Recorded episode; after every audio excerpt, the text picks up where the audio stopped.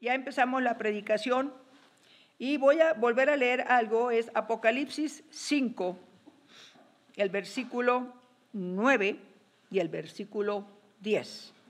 Y cantaban un nuevo cántico diciendo, digno eres de tomar el libro y de abrir sus sellos, porque tú fuiste inmolado y con tu sangre nos has redimido para Dios de todo linaje, lengua, pueblo y nación, y nos has hecho para nuestro Dios reyes y sacerdotes y reinaremos sobre la tierra. Bueno, ahora yo voy a tocar qué es un rey. Vamos a empezar.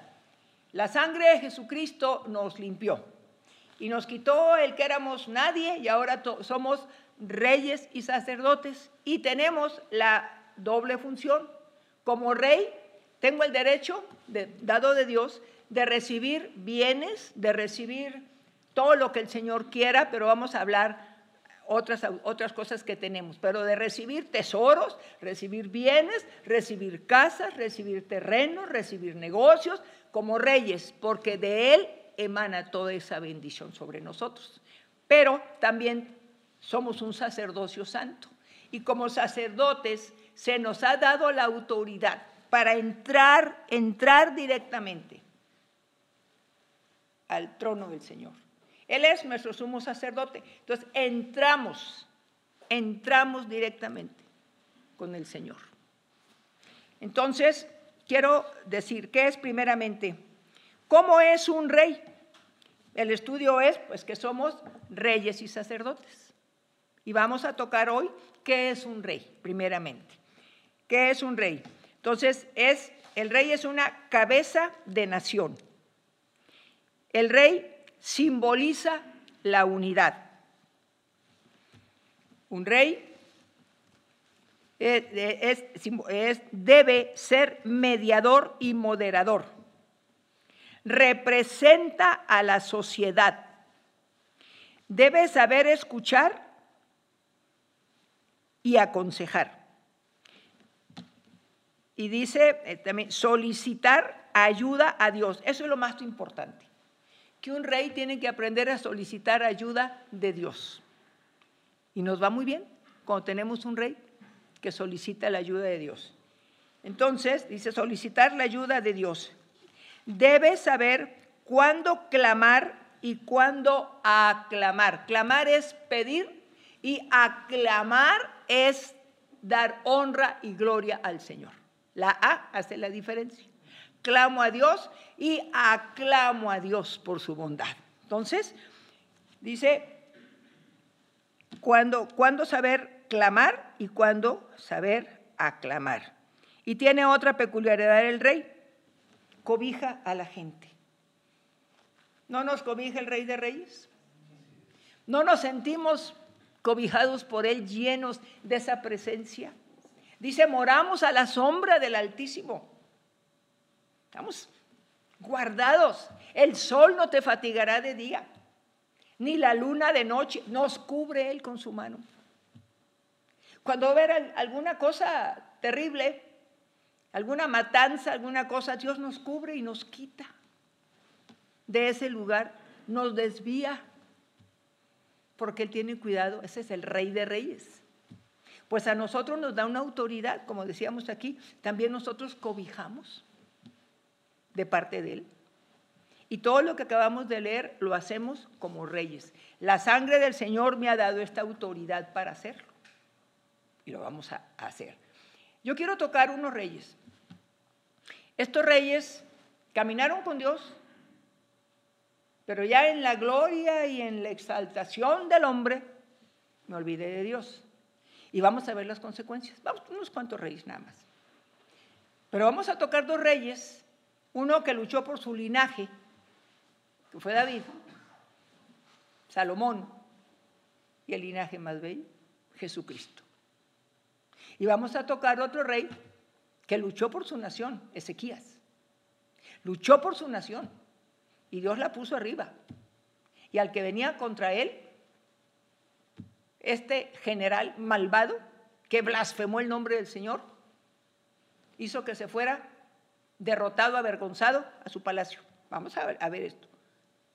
Y ahí lo mataron, entrando él al templo de su Dios, sus ídolos de piedra, ahí lo mataron sus hijos. Fíjense nada más. Quiere decir que, que Dios tiene un cuidado por nosotros. Por eso vamos a desarrollar ese reinado primeramente, parte de él aquí, pero primero con los ejemplos.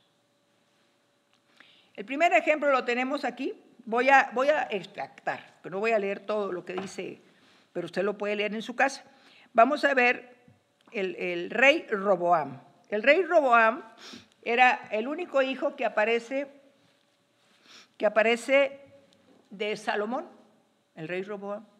No hay más, nomás aparece Roboam. Entonces, Roboam él viene y va a reinar, eh, eh, va, a reinar ahí en la nación. Y vamos a leer, por favor, primero de Reyes 12, versículo 6 al 11, una parte que me interesa. 12, primero de Reyes 12, 6 al 11. Entonces el rey Roboam pidió consejo de los ancianos. Esto es pedir consejo de Dios. Los ancianos estaban delante de Dios. También eran, había profetas, o ellos eran mismos profetas. Entonces dice, entonces el rey Roboam pidió consejo a los ancianos que habían estado delante de Salomón, de Salomón su padre, cuando vivía, y dijo, ¿cómo aconsejáis vosotros que responda a este pueblo? Y ellos le habían eh, y ellos le hablaban diciendo: Si tú fueres hoy siervo de este pueblo y lo sirvieres y respondiéndoles buenas palabras, les hablares, eh, si les respondes buenas palabras, les hablares esas palabras, ellos te servirán para siempre. Ese fue el consejo que le dijo. Si tú les das buenas palabras, ellos te van a servir, como sirvieron a Salomón, como sirvieron a David, te van a servir si les das buenas palabras. Dales buenas palabras. Y dice, pero él dejó el consejo de los ancianos que le habían dado y pidió consejo de los jóvenes que se habían criado con él y estaban delante de él. Y les dijo lo mismo, ¿cómo aconsejáis vosotros que respondamos a este pueblo que me ha hablado diciendo, disminuye algo del yugo que tu padre puso sobre nosotros? Entonces los jóvenes que se habían criado con él le respondieron diciendo, así hablarás a este pueblo que ha dicho estas palabras. Mi padre agravó vuestro yugo, mas yo, eh, eh, eh, decían ellos, vuestro yugo, mas tú disminuyenos algo. Así les hablarás. El menor, dice, el menor dedo de los míos es más grueso que los lomos de mi padre. Entonces le decían los jóvenes, cuando vengan ellos y te digan, disminúyenos de la carga que nos hizo tu padre, pues tú les dirás, ah, pues van a ver lo que es ahora y estar conmigo. Entonces le dice él, y ahora, pues, mi, entonces él, él les contesta y le dice, así les vas a hablar tú a ellos. Y en el versículo 11 nos dice, ahora pues, mi padre os cargó de pesado yugo, mas yo añadiré a vuestro yugo. Mi padre os castigó con azotes, mas yo os castigaré con escorpiones. ¿Cómo ve? ¿Por qué Salomón, dice, por qué Salomón había oprimido al pueblo? Porque también en su postrimería se apartó, se apartó del Señor y levantó estatuas a los ídolos de las que eran sus esposas. Les levantó capillitas y lo peor es que él también pedía ayuda. Por eso dice. Entonces, ¿qué pasó? Empezó a ser oprimido, oprimido, oprimido. Y ya no había aquella abundancia económica del cual dijo el Señor, no te faltará nada. Si tú guardares mi palabra. Nosotros queremos que Dios nos dé todo y no guardo su palabra. Tenemos que guardar su palabra para que esa palabra que él escribió tenga un cumplimiento cabal en nosotros. Entonces, les contesta así. Y dice ahí en, Primero de Reyes, seguimos, primero de Reyes 12, versículo 13 y 14, dice en versículo 13, y el rey respondió al pueblo duramente, dejando el consejo que los ancianos le habían dado. Dejó el consejo de Dios y les habló conforme al consejo de los jóvenes, diciendo, mi padre agravó vuestro yugo, pero yo añadiré a vuestro yugo. Mi padre os castigó con azotes, mas yo os castigaré con escorpiones. ¿Cómo ve? Entonces, se levanta uno de ellos y le dice, Israel a tus tiendas. Lea usted todo el capítulo. Ahorita no voy a leer todo, es un ejemplo nada más. Israel a tus tiendas. Y ahí es donde se divide la nación hasta el día de hoy. Se divide y Roboam se queda nada más con Judá y Benjamín. Y las otras diez tribus se van con Jeroboam. Y es Jeroboam allá donde se lleva aquellas diez tribus y les hace unos becerros de oro. Y ahí hay un desvío total. Y aquellas diez naciones quedaron, quedaron enterradas en toda la, todo el mundo. Pero estas dos naciones, estas dos tribus, quedaron ahí, en, ahí donde estaban, en Jerusalén, que fue Judá, perdón, fue Judá y Benjamín. Con todo, hermanos, ¿cómo le contesta? Entonces, lea usted el capítulo. Dejó el consejo de Dios ¿Cómo se le ocurre él decirle a la gente, ah, mi padre te castigó con azotes, pues yo voy a traer escorpiones? ¿Usted se va a quedar? ¿Verdad que no? No, se fue. Se disgregó la nación hasta el día de hoy. Bueno, vamos a ver otro rey.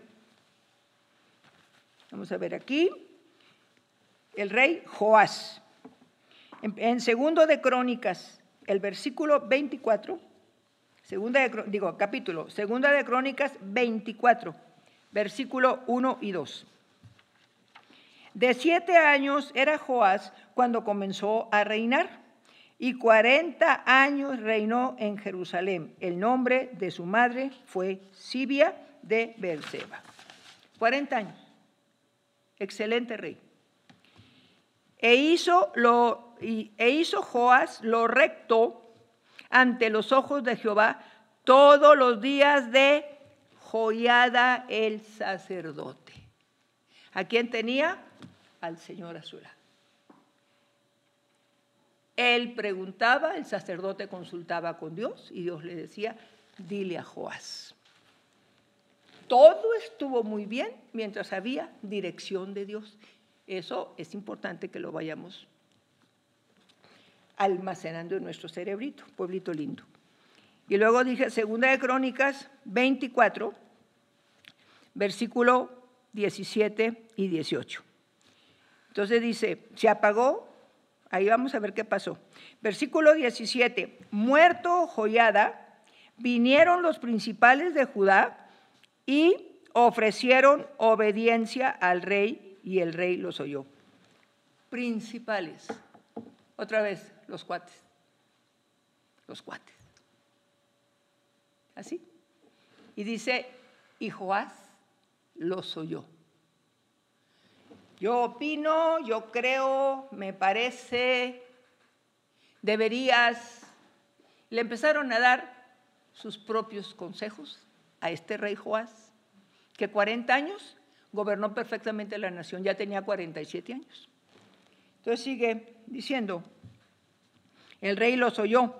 Y en el 18, y desampararon la casa de Jehová, el Dios de sus padres, y sirvieron a los símbolos de acera y a las imágenes esculpidas. Entonces la ira de Dios vino sobre Judá y Jerusalén por este pecado. Fíjense nada más, 47 años, 40, reinó bien. Pero cuando uno deja de poner la vista en Dios, cuando uno deja de clamar a Él y decirle, dirígeme, entonces vienen los cuates y nos empiezan a decir, yo creo que, ¿se ha fijado cómo está la iglesia hoy en todo el mundo? Llena de todo, pero vacía de Dios. La iglesia lo dice, es la última. Estoy a la puerta y llamo, dice el Señor, estoy a la puerta y llamo. Si alguno oye mi voz. Fíjese, no la dejó, está allá afuera, afuera ya de la iglesia. Tenemos otro, el rey Asa. Segunda de Crónicas 14, versículo 9 al 12. Y salió, dice en el versículo 9, y salió contra ellos Sera, etíope, con un ejército de, era, dice millones, ¿verdad? Decía ahí, de, sí, de millones, un millón cien, eran un millón cien, y trescientos carros y vino hasta Maresa. Entonces salió Asa contra él y ordenaron la batalla en el valle de Cefata junto a Maresa. Y clamó Asa a Jehová, rey, clama, clama el rey Asa. Clama a Jehová, su Dios, y dijo, oh Jehová, para ti no hay diferencia alguna entre dar ayuda al poderoso o al que no tiene fuerzas. Ayúdanos, oh Jehová, Dios nuestro, porque en ti nos apoyamos. Y en tu nombre venimos contra este ejército. Oh Jehová, tú eres nuestro Dios. No prevalezca contra ti el hombre. Y luego dice, y Jehová deshizo, aquí estamos en el versículo, que es el, sí, 12. Y Jehová deshizo a los etíopes delante de Asa y delante de Judá, y huyeron los etíopes. Y dice, vamos a ver, dice aquí, versículo, ahora, segunda de Crónicas 14, versículo 14. Dice, atacaron, atacaron, o sea, todos los lugares que habían venido contra Asa, todas todos los lugares, atacaron también todas las ciudades alrededor de Gerar, o sea, el pueblo de Israel, el pueblo de Judá, movido por el Señor, dice, atacaron a todos aquellos lugares ajenos, ¿verdad? Que eran enemigos, atacaron también todas las ciudades alrededor de Gerar, porque el terror de Jehová no se le olvide, el terror de Jehová cayó sobre ellas, sobre esas naciones que tenían en su corazón levantarse contra Israel. Dice, el terror de Jehová cayó sobre ellas. Dice, y saquearon todas las ciudades porque había en ellas gran botín. Fíjese, ¿a quién clamó? Al rey. Mil, un millón, cien mil personas. Y aparte todas las ciudades. Porque lo importante, el terror de Jehová. ¿Se acuerda que yo le bendigo siempre que caiga el terror del Señor? Siempre le bendigo así. Porque a veces como que la gente lo agarra de amuleto. No, nunca será amuleto. Es una verdad. Y es puesto sobre aquellos que temen a Dios como Asa. Clamó y dijo, en ti nos apoyamos. Mucha gente se apoyaba en otra cosa, menos en Dios. Aquí, el que se apoya en Dios sale victorioso. Entonces, entonces dice en Segunda de Crónicas 15, versículo 9 y 10, mire la fama que se llega a tener. Dice, después reunió a todo Judá y Benjamín y con ellos los forasteros de Efraín, fíjese, se vinieron de Efraín, de, se vinieron de Manasés y de Simeón, porque muchos de Israel, de aquellas diez tribus que habían quedado separadas, se vinieron a Israel, se habían pasado a él viendo que Jehová, su Dios, estaba con él. Y dice, y se reunieron pues en Jerusalén en el mes tercero del año, décimo quinto del reinado de Asa. Fíjese qué especial, se oyó la fama. Allá había diez tribus. Al frente estaba Jeroboam y acá había dos, pero oyeron la fama. Y dijo, vámonos mejor allá a Judá, porque ahí está Dios. Vámonos a Judá, porque ahí está Dios. Oían la fama del Rey del Cielo. A veces nosotros nada más oímos la fama humana, no la fama que habíamos confiado en el Dios grande y poderoso. El rey Asa. Bueno, vamos a ver. En segundo de Crónicas 16, del 1 al 3. Dice, en el año 36 del reinado de Asa, dice, vino, subió un rey también de, los de, las diez tribus, Baasa, rey de Israel contra Judá, y fortificó Ramá para no dejar salir ni entrar a ninguno al rey Asa, rey de Judá. Se levanta parte de las diez naciones y al estar oyendo que Jehová estaba ahí, se levantaron aquellas diez tribus para venir a atacar a Judá y a Benjamín y quedarse con todos los bienes que oían que Jehová les había dejado. Y fíjese nada más. Entonces sacó Asa, fíjese qué terrible, ¿eh? Entonces sacó Asa la plata y el oro y los tesoros de la casa de Jehová y de la casa real y envió a Benadad, rey de Siria, quien estaba en Damasco, diciendo, ahí estaba, diciendo, haya alianza entre tú y yo, como la hubo entre tu padre y mi padre. He aquí yo te he enviado plata y oro para que vengas y deshagas la alianza que tienes con Baasa, rey de Israel, a fin de que se retire de mí. Luego dice, vamos a ver, vamos a ver aquí mismo. Sí, es Primera de Reyes, ahora, Primera de Reyes 15, versículo 14. Dice, sin embargo, los lugares altos, hablando del rey Asa, con todo era perfecto y su corazón, pero hay un detallito de él, nada más especial. Sin embargo, los lugares altos, con el rey Asa, no se quitaron las capillitas y cosas que acostumbra la gente a tener, acá siguieron. Dice, sin embargo, no las quitaron. Con todo, el corazón de Asa fue perfecto para con Jehová, su Dios, ¿verdad? Toda su vida. Fíjense nada más qué especial. Dice, en el año 36, 35 años, Asa gobernó pegado al Señor, pegadito al Señor, 35 años. En el año 36 viene otro ejército. Oiga, son enemigos acérrimos, son asirios enemigos de toda la vida. Pues vino Asa y compró al ejército asirio y le dijo, ven conmigo, te voy a traer todo. Sacó todos los tesoros que Dios le había dado, todos, y compró ese ejército. Se olvidó lo que había hecho el Señor en otro tiempo, porque se despegó de Dios.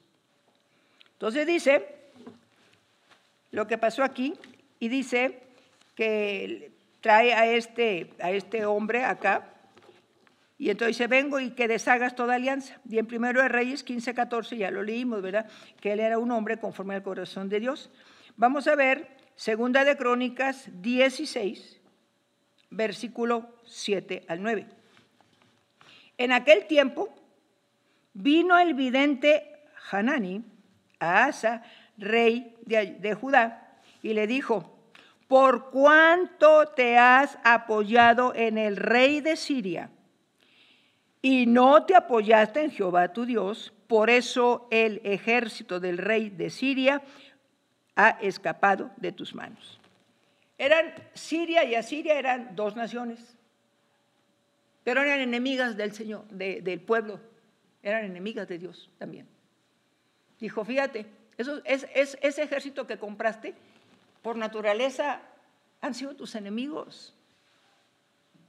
Pero mira lo que te dice Dios, le dijo el profeta a él. Dice, en versículo 8, los etíopes y los libios, dice, no eran un ejército numerosísimo, con carros y mucha gente de a caballo, con todo, porque te apoyaste en Jehová, Él los entregó en tu mano.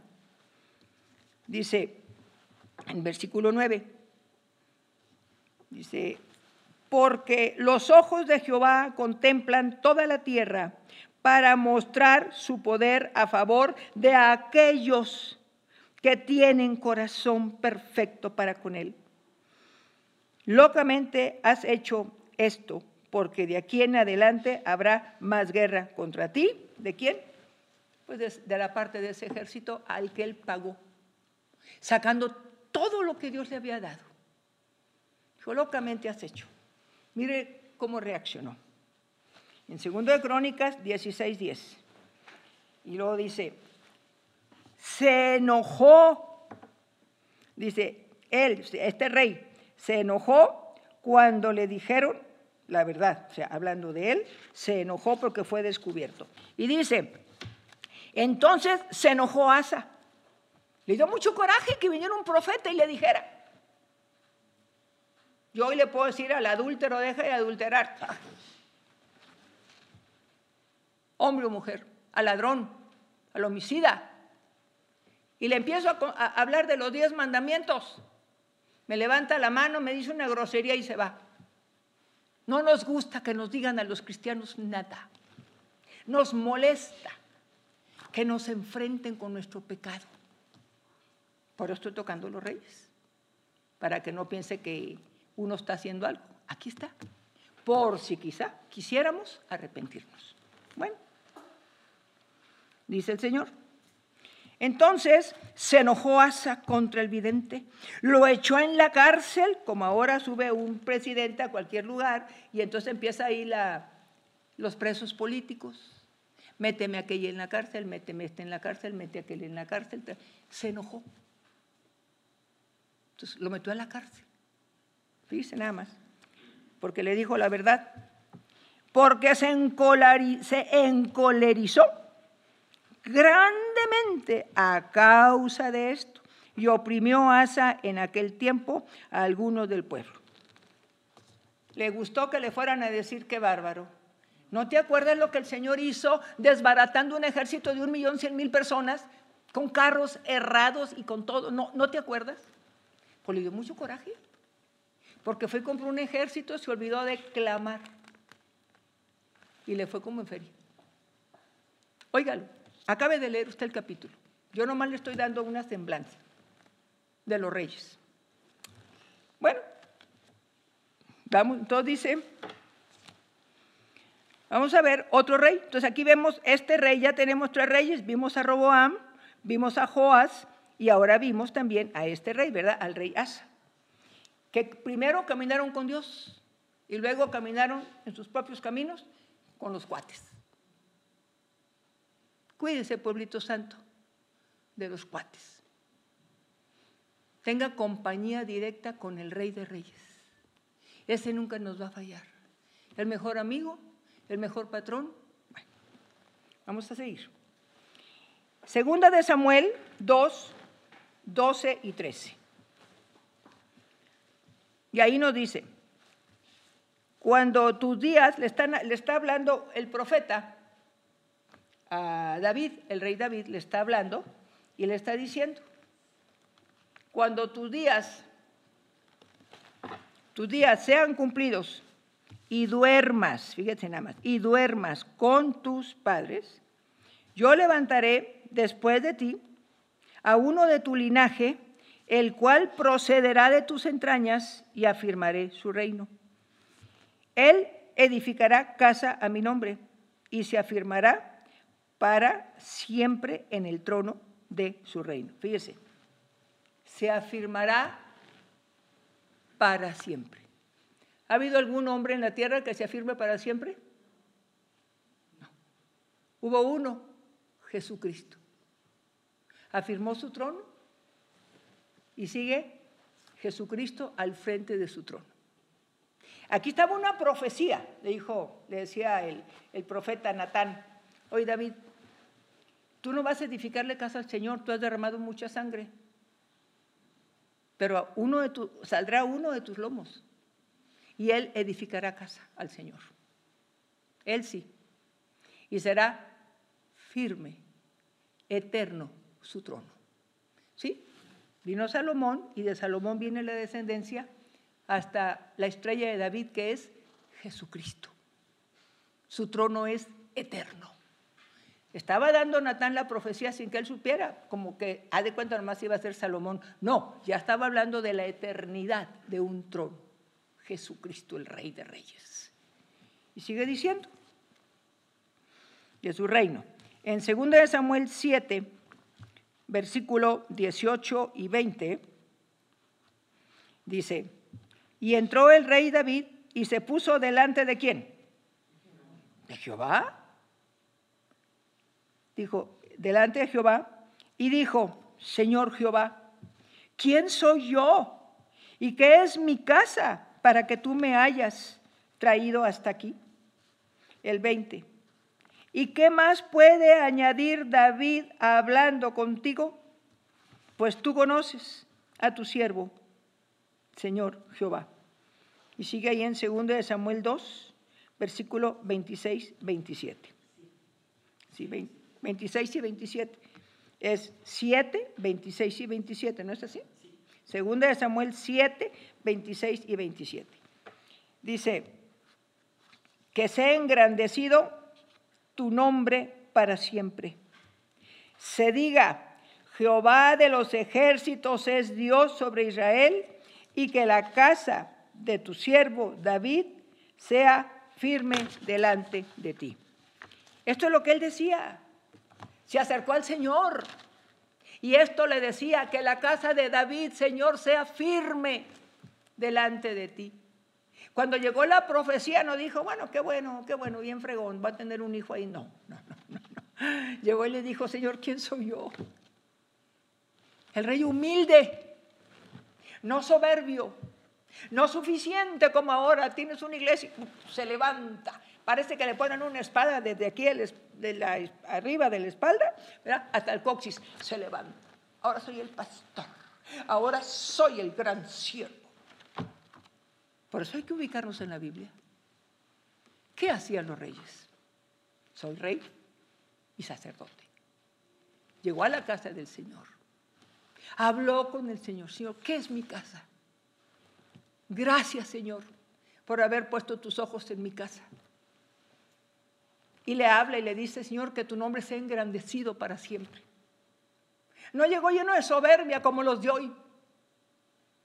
Empiezan a tronar dedos. Ahora sigue el 27. Porque tú, Jehová de los ejércitos, Dios de Israel, revelaste al oído de tu siervo diciendo, yo te edificaré casa por eso tu siervo ha hallado en su corazón valor para hacer delante de ti esta súplica. Y luego, segundo de Samuel 7, versículo 29, dice, ten ahora a bien bendecir la casa de tu siervo para que permanezca, ¿cuánto tiempo? Perpetuamente delante de ti, porque tú, Jehová Dios, lo has dicho y con tu bendición será bendita la casa de tu siervo para siempre. La profecía ahí estaba sobre Jesús. Aquí estamos los siervos de Jesucristo, Sierva, servatillos, siervitos. El gran siervo es Jesucristo. Pero aquí estamos. Él se fijó en nosotros y nos dio una, una calidad de reyes nos quitó la vida de indignidad y nos puso como reyes y sacerdotes. Y estamos sentados en lugares celestiales, porque Él así lo determinó. Y David dice que permanezca perpetuamente para siempre. Esta profecía, aunque él no la entendía, se extendió a, Jesucristo, Rey de reyes y Señor de señores. No era Salomón, porque él falló, pero el que perpetuamente ha levantado todo es Jesucristo el Señor. Por eso cantamos y alabamos al Rey, siempre. Entonces, ¿a dónde entró para hablar? A la casa del Señor. Eso se llama entrar a la oración, humillarse, hincarse, Decirle a Dios, ¿para dónde? ¿Qué hago? No estar hablando por teléfono. Ay, ¿cómo ve? ¿A la izquierda o a la derecha? Humíllese, pueblito santo. Humíllate delante de Dios. Dobla tus rodillas. Y delante de Dios clama y di, ¿hacia dónde, rey? Hay este trabajo, tengo otro trabajo. Señor, inclina mi corazón al que tú sabes que me va a ir bien. Pero no, le hablamos al cuate, le hablamos a la cuata, le hablamos a la amiga. ¿Cómo ves? ¿Tú qué crees? ¿Qué sientes? Hable con Dios. Hable con Dios, pueblito santo. Ningún hombre te vamos a resolver los problemas. Él sí. Él tiene toda la capacidad, por eso es omnisciente, omnipresente, omnipotente. El todo, en todos. Pídele a Él, pueblito lindo. Humíllate delante del Rey de Reyes y saldrás adelante. No confíes en la opinión del hombre, confía en la dirección de Dios, si es que andas en sus caminos, por supuesto. Y dice, Vamos a ver qué sigue aquí. En él, ahora ya leímos el versículo 29, que sea perpetuo. Y vamos a ver. Ahora vamos a Primera de Reyes 2 al 4. Del 2 al 4. Primera de Reyes del 2 al 4. Sí.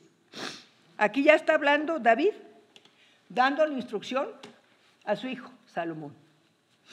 Y le está diciendo, cosa que muchos papás no hacemos con los hijos, no les damos instrucción. Hay que escoja lo que quiera. Para eso es hombre. Yo no le voy a imponer nada, dicen hoy los papás. Que escoja lo que quiera. Bueno, me remito a la Biblia. Y dice, dice aquí, en el 2 que le dije segunda de Samuel, ¿verdad? Primera, ¿qué? A primera de Reyes 2, versículo 2 al 4, sí. Dice, yo sigo el camino de todos en la tierra. Esfuérzate y sé hombre. Le está diciendo a Salomón. Yo voy a seguir el camino, voy a morir como todos. Tú esfuérzate, Salomón, y sé hombre. Y le dice, guarda los preceptos de quién? No, guarda las costumbres de la familia, no se te olviden. ¿Eh? No eches en saco roto las costumbres de la familia, ¿eh? Porque se va a disgregar la familia. ¿Eso dice la Biblia? ¿Que estemos pegados a las costumbres de las familias? No. Dice muy claro. Dice, guarda los preceptos de Jehová tu Dios, andando en sus caminos y observando sus estatutos y mandamientos, sus decretos y sus testimonios, de la manera que está escrito en la ley de Moisés, para que prosperes en todo lo que hagas y en todo aquello que emprendas. ¿Era un buen consejo de un padre? Sí. Hoy nosotros, ya me caso, a ver qué vieja te tocó. Se casa la mujer, a ver qué pelado te tocó. No tenemos palabras buenas para nuestros hijos, pudiendo bendecirlos como lo hizo David con Salomón. Te va a ir bien, Salomón, si guardas la ley, sus mandamientos, sus decretos. Te va a ir bien, David. Bueno, eso es importante que nosotros, todo dice, guarda los preceptos. Vamos a leer otro. Y entonces, vamos a ver Aquí mismo, aquí en el 2, mandamientos, decretos. Vamos a ver el versículo 4.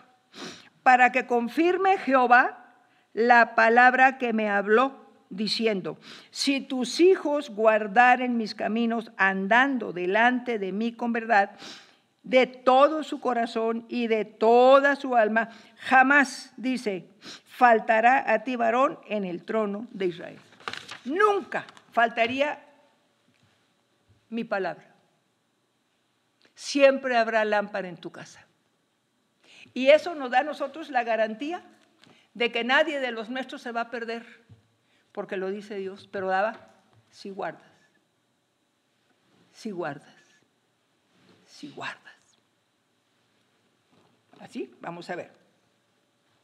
Luego vemos ya, en este tiempo vamos a ver, segundo, el primero de Reyes, 8, versículo 54 al 57.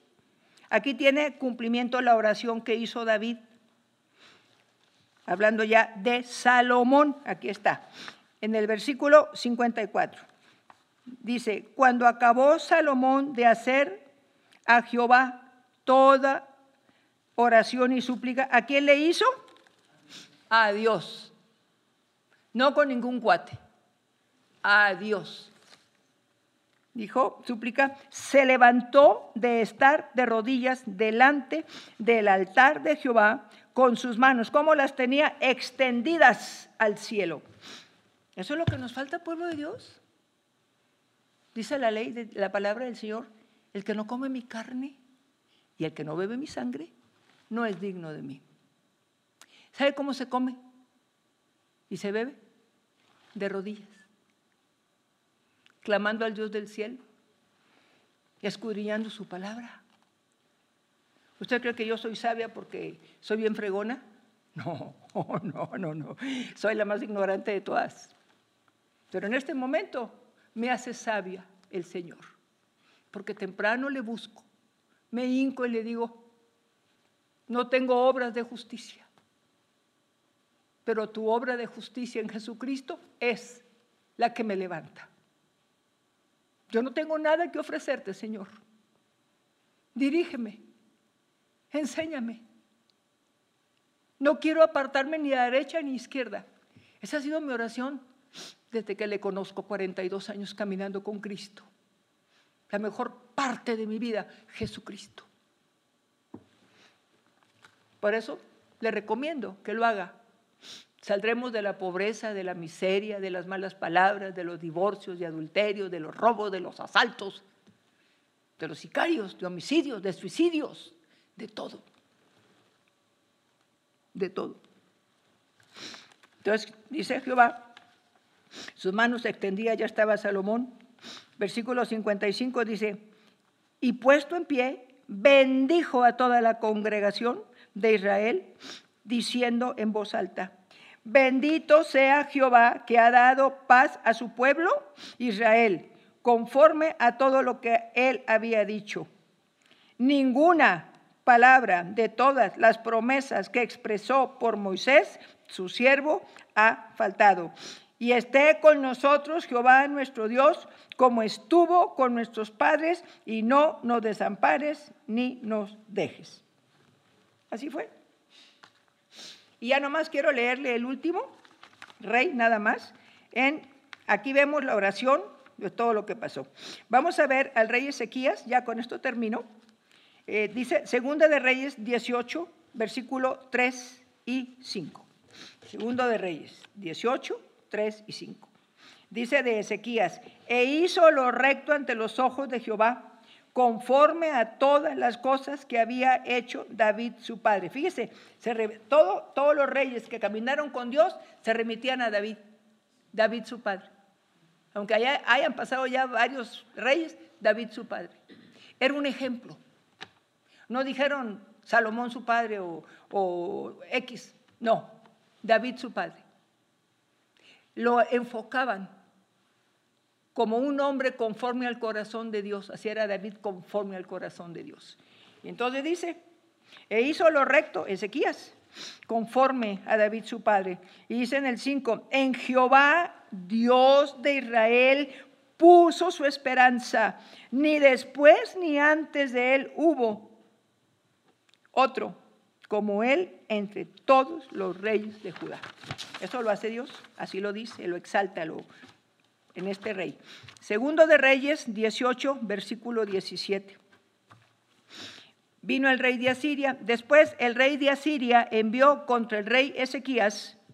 El Tartán mandó a sus generales, el Tartán, a, Rapsaris y a Rapsaces, con un gran ejército desde Laquis contra Jerusalén. Y subieron y vinieron a Jerusalén. Y habiendo subido, vinieron a él en el camino de la heredad del lavador. Si usted lee, ahí va a ver cómo este ejército de este rey, de este rey asirio blasfemaba contra el Señor. ¿A poco crees tú que ese Dios, yo vengo en el nombre de Jehová a destruirte? ¿Usted cree que el Señor manda así? Vengo a destruirte. ¿No eres tú ese rey que mandó quitar todos los ídolos y todo? Pues en el nombre de tu Dios Jehová te vengo a destruir. Y el rey le dijo a todos, calladitos, calladitos. Y le habló al profeta de ese tiempo, que era Isaías. Y entonces, léalo usted el capítulo. Dice, y cuando el rey Ezequías oyó la blasfemia, rasgó sus vestidos, se cubrió de silicio y entró a dónde? A la casa de Jehová. ¿Se da cuenta? Es segunda de Reyes, ¿cuál es lo que estoy leyendo? Ah, segunda de Reyes 19.1, perdón. Entonces dice, él entró, dice, entró a la casa de Jehová. No llegó con sus cuates. A ver, mis generales, a ver, mis cuatacheiros, vengan. ¿Cómo ven? Ya este fulano aquí vino, este rey, y me quiere dar más tuerzo. Pues no me dejo. ¿Qué opinan? No, no, no, no. Entró a la presencia de Dios. Por eso toqué estos dos reyes que quedaron escritos como reyes conforme al corazón de Dios, que confiaron en Dios siempre. Y entonces dice el Señor, se vistieron de silicio. Ahora, segunda de Crónicas 32, versículo 20 y 21. Mas el rey Ezequías y el profeta Isaías, hijo de Amós, oraron por esto y clamaron al cielo. ¿Qué es lo que le digo? Usted luego no clama. Oye, ¿cómo le hago? ¿Para dónde voy? Hermano, no puedo dormir. ¿Quiere hacer una oración por mí? ¿Es que no lee la Biblia? Que en paz se acostará y en paz se levantará. Y solamente el Señor lo hace dormir confiado, vivir confiado, estar confiado. Ah, no. Quiero que haga por mí porque no puedo dormir. Póngase de rodillas. Le estoy dando los ejemplos bíblicos. No mi ejemplo, no, no. Yo aprendí de estos ejemplos. Para mí la Biblia es mi manual de Dios y en ella confío. Entonces bueno, clamaron al cielo, Isaías y él. Versículo 21, y Jehová envió un ángel, estaban a un lado de Israel, envió un ángel, el cual destruyó a todo valiente y esforzado. Eran 185 mil soldados bravos, haga de cuenta, como el ejército de Saddam Hussein, como los ejércitos ahorita que vemos ahí en, Libia peleando, en Arabia peleando, malvados, en Ucrania, en Rusia. Así eran de duros de malos, sanguinarios. Y dice, y Jehová envió un ángel, el cual destruyó a todo valiente y esforzado, hablando de esos soldados, y a los jefes y capitanes en el campamento del rey de Asiria. O sea, que eran de ahí, que estaban a un lado de Israel para destruirla. Le iban a quemar. Dice, esto se volvió por tanto, este, este general se volvió por tanto avergonzado a su tierra y entrando en el templo de su Dios, allí lo mataron a espada. ¿Quiénes? Sus propios hijos. ¿Se da cuenta? Dos reyes que confiaron en el Señor. Y Dios les desbarató los enemigos. Dios mandó un ángel y en una noche se acabó todo. David se cumple. Llega Salomón y se le llama Dios de paz. Y en su reino, su reinado, no hubo guerras. Pero ahí la profecía se llegó hasta Jesucristo. Por eso, pueblito, lo que yo te exhorto es las rodillas. Come la carne y bebe la sangre que es su palabra. El perdón de nuestros pecados por su sangre. La carne, la palabra, la que me alimenta, la que me levanta, la que me sustenta, la que me sana, la que me liberta, la que me hace estar en pie, la que sana mi corazón, la que me ayuda en todo tiempo, la que me sostiene carne, su palabra preciosa, sangre, el poder del perdón, de la limpieza de mi vida, que la derrama sobre mí, me limpia de toda maldad. Y ya que lo hizo, su Santo Espíritu me lleva a toda verdad, me hace caminar en Él, con Él, para Él, y voy a donde Él va. Pueblito, tienes que aprender a humillarte ya. Deja de depender de tus cuates. Deja de depender de personas. Depende del Dios del cielo. Humíllate. Pon un cojín, dobla tus rodillas, recárgate en tu cama. Pídele dirección al Señor. Habla con Él. Perdóname, Señor, por haber puesto mi confianza en el hombre, como dice tu palabra, abrazo de carne, que me va a tirar. Voy a poner mi confianza en el brazo del Señor, en Jehová mi Dios, en Jesucristo mi Rey de Reyes, en Él. En Él voy a poner mi esperanza, Señor. Perdóname por haberlo hecho, Señor, confiando en el hombre. Perdóname, Señor, porque me olvidé que tú eres mi Dios. Perdóname, Señor, porque lo que he hecho es que ni oro, no me humillo, no reconozco que estoy mal, no leo tu palabra y quiero que otros me resuelvan mis problemas. No sé cómo resolver mi problema como matrimonio. No sé cómo resolver el problema con mis hijos rebeldes. No sé cómo hacer en mi casa. No tengo trabajo, Señor. ¿A quién le pido? A Él. A Él. Levanta tu cabeza a Él. Clama a Él. Humíllate delante de Él. No hay hombre que te pueda ayudar. Él sí, porque Él es Dios, Dios grande, Dios soberano, Dios poderoso, Dios que tiene sus ojos paseándose sobre la tierra para ayudar a su pueblo, sostenerlo y apoyarlo. No estamos solos. Jesucristo es el que está por nosotros. Y si Él con nosotros, ¿quién contra nosotros?